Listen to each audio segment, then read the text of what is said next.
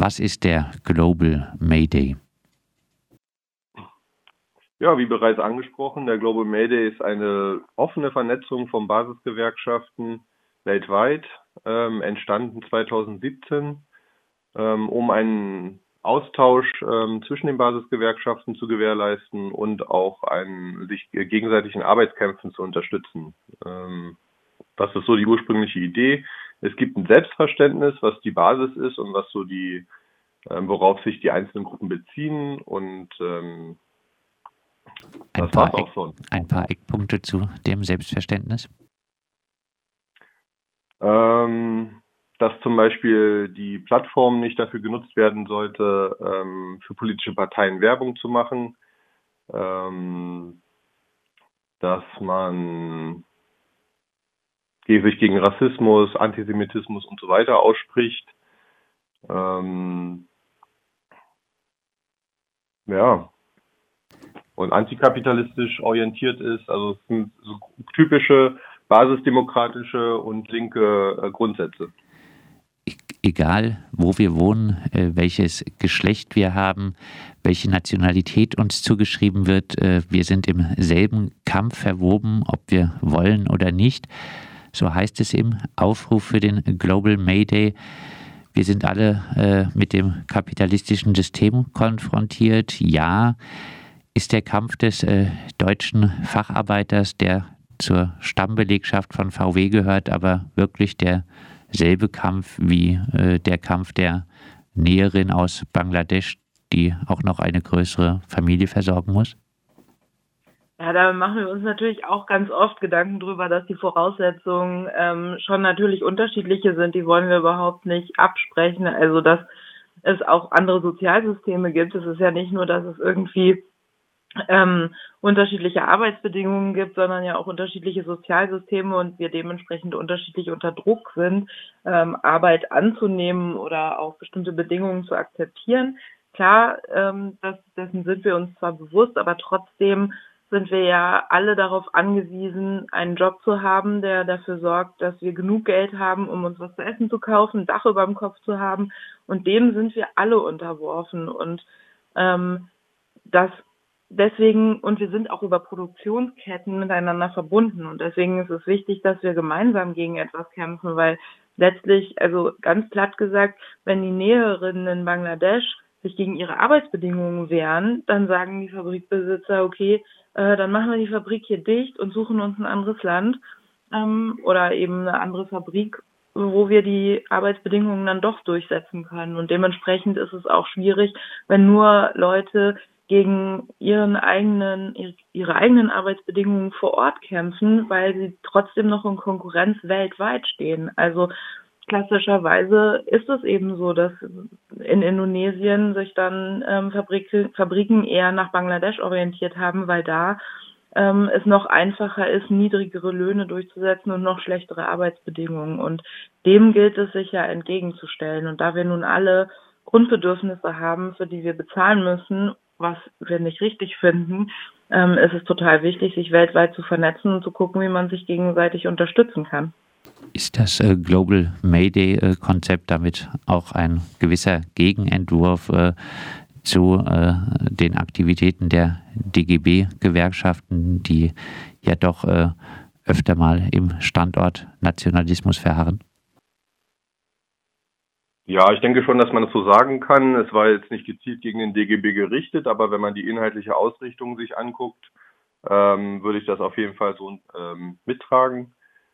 Ähm, es soll halt ein niedrigschwelliges Angebot sein. Es gibt zwar viele internationale, ja, aber die sind sehr verhaftet in, in starren Strukturen, in Kommunikationswegen, in äh, Hierarchien. Und dann beim Global Mayday kann sich jeder, der oder die das Selbstverständnis mitträgt, einbringen. Da gibt es keine weiteren Hürden, da muss man keine Mitgliedschaften irgendwie unterschreiben oder ähm, so weiter, sondern man kann sich einfach auf den Verteiler setzen und entsprechend an Chattreffen teilnehmen und sich einbringen. Aber Voraussetzung ist halt, dass man das Selbstverständnis mitträgt. Der Aufruf zum Global Mayday spricht sich äh, auch für ein bedingungsloses Grundeinkommen auf globaler Ebene aus. Würde ein solches das Kräfteverhältnis zwischen Kapital und Arbeit nicht noch weiter in Richtung äh, Kapital kippen lassen, weil Unternehmen das nutzen könnten, um die Löhne noch weiter zu drücken, weil die Arbeiterinnen ja noch das Grundeinkommen nun bekommen?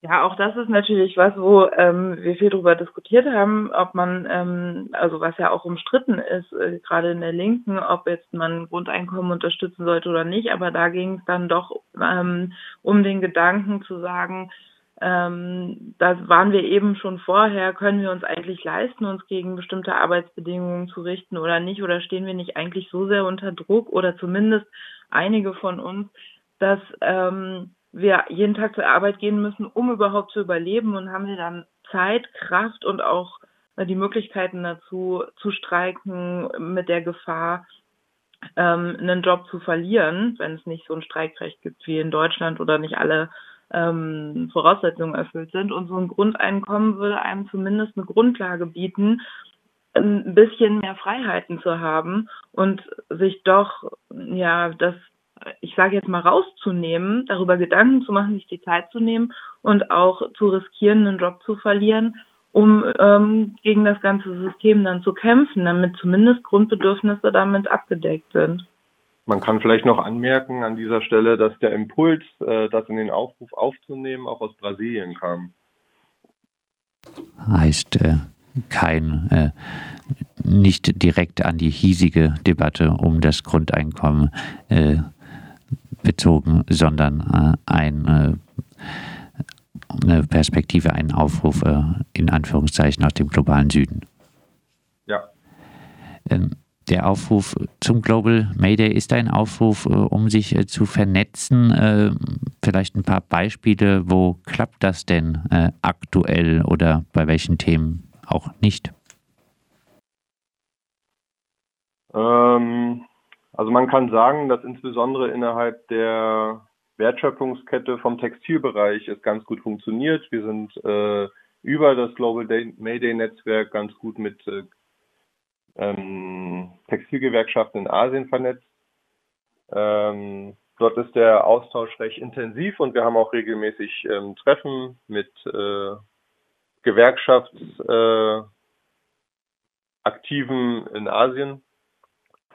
Ähm, ja, also das ist der Bereich, wo es am besten funktioniert aktuell. Wo klappt es nicht? Ähm, tja, wo klappt es nicht? Es gibt ja genug andere Branchen, ähm, wo es noch ausbaufähiger ist. Und es ist äh, doch recht schwierig, wo es insbesondere wo es Sprachbarrieren gibt, da die Kommunikation doch äh, überwiegend auf Englisch läuft. Und äh, auch äh, auf dem afrikanischen Kontinent ähm, ist es gar nicht so einfach, entsprechend äh, Strukturen zu finden, ähm, für die das interessant sein könnte. Ein äh, Vorschlag ist, du hast es jetzt äh, gerade angesprochen, äh, sich entlang von Wertschöpfungsketten äh, zu organisieren, äh, vielleicht äh, zum Beispiel äh, anhand der Textilindustrie. könntet ihr das noch ein bisschen ausführen, wie das gehen soll? Ja, also wie das gehen soll, viel Recherchearbeit, aber also die Idee dahinter ist ja, dass jetzt ausgerechnet im Textilbereich die Wertschöpfungskette extrem lang ist. Also diese Produktionskette geht ja von äh, Baumwolle pflücken, weben, Stoffe herstellen, ähm, Nähen in den Handel, da gibt es so viele Schritte noch dazwischen. Ich habe ja jetzt nur ein paar angesprochen und das geht immer wieder kreuz und quer über den Kontinent, was dadurch ja auch nochmal schlecht für die Klimabilanz ist. Nicht nur dadurch, aber zumindest ist der Transport ja ein ganz großer Punkt ähm, und verbindet eben doch sehr, sehr unterschiedliche Bereiche, also oder sehr unterschiedliche Länder. Ähm, und daran kann man aber eben sehen, wie verwoben doch alles ist und wie wir doch gemeinsam alle in einer Kette stehen und dadurch in Beziehung zueinander stehen. Und ähm, das macht also diese, die, gerade die Textilkette macht das halt so schön deutlich. Und daran kann man eben doch vieles sehen, wie ähm, ich meine, die Arbeitsbedingungen im Einzelhandel in Deutschland sind auch scheiße. Und da ähm, kann man sich eben schon angucken, dass Betriebsräte unterbunden werden äh, bei größeren Textilketten.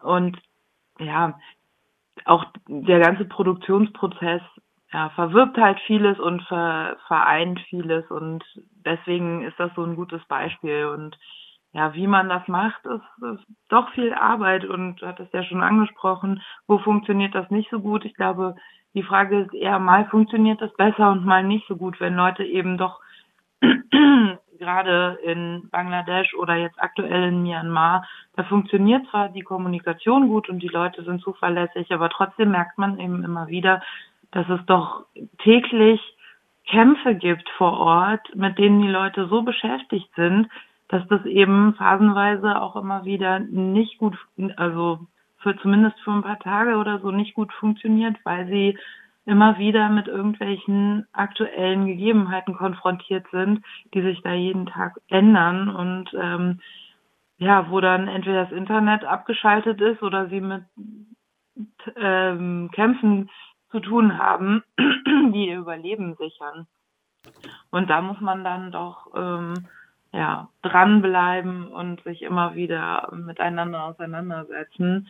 Und es kostet einfach viel Kraft und Zeit und es ist aber wichtig, die zu investieren.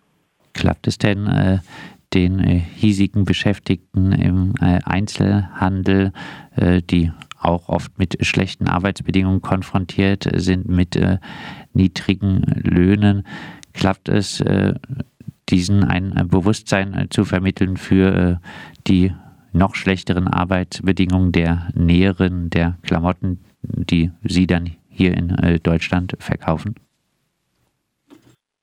Ja, das ist eine weitere große Herausforderung. So einfach ist es ja gar nicht, äh, an die Beschäftigten ranzukommen, um sich mit ihnen darüber auszutauschen. Ähm, aber das äh, ist vermutlich lokal auch recht unterschiedlich. Wir können ja jetzt nicht für überall sprechen. Aber in Hamburg haben wir ähm, auch teilweise mit Beschäftigten gesprochen. Ähm, und da war mal die Offenheit größer und mal kleiner. Also es äh, durchmischt. Aber wir haben jetzt keine Beschäftigten zum Beispiel, die sich regelmäßig aktiv einbringen. Abschließend ähm, noch ein, eine Art Aufruf. Warum ist es vor, auch vor dem Hintergrund der Corona-Pandemie wichtig, auf die Straße zu gehen und sich am Global Mayday zu beteiligen? Naja, also es hat, glaube ich, die ganze Pandemie gezeigt, dass vieles eher schlimmer geworden ist und sich für ähm, also gerade die Leute, die am prekärsten entweder beschäftigt sind oder gar keine Arbeit haben, äh, alles schlimmer geworden ist. Also sowohl die TextilarbeiterInnen, die massenhaft ihre Jobs verloren haben, weil ähm, die Fabriken geschlossen haben Anfang der Corona-Krise, die nach wie vor irgendwie entweder keine neuen Jobs haben, ähm, ja, oder eben damit zu kämpfen haben. Oder ob man halt sich in Deutschland irgendwie anguckt, ähm, wie sehr das doch nochmal diese soziale Schere beeinflusst, ob das Kinder sind, die nicht zur Schule gehen äh, können und dadurch nochmal schlechtere Chancen haben, wenn sie nicht aus einem Bildungselternhaus kommen es sind ja alles Kämpfe, die ähm, wir damit ansprechen und die sich einfach nochmal verschärfen. Und deswegen, klar, ist es total wichtig, ähm, sich und andere zu schützen und Abstände einzuhalten. Aber ja, die, An die Ansteckungsgefahr draußen ist ja nicht ganz so hoch und ähm, es ist nach wie vor wichtig, diese Kämpfe auf die Straße zu tragen und sich ähm, damit zu beschäftigen und dafür einzusetzen, weil der Kampf ist nicht vorbei. Das sagen Helene und äh, Mo von der FAU Hamburg. Wir haben äh, mit Ihnen über den Aufruf äh, zum Global Mayday, ein Aufruf verschiedener Basisgewerkschaften, gesprochen.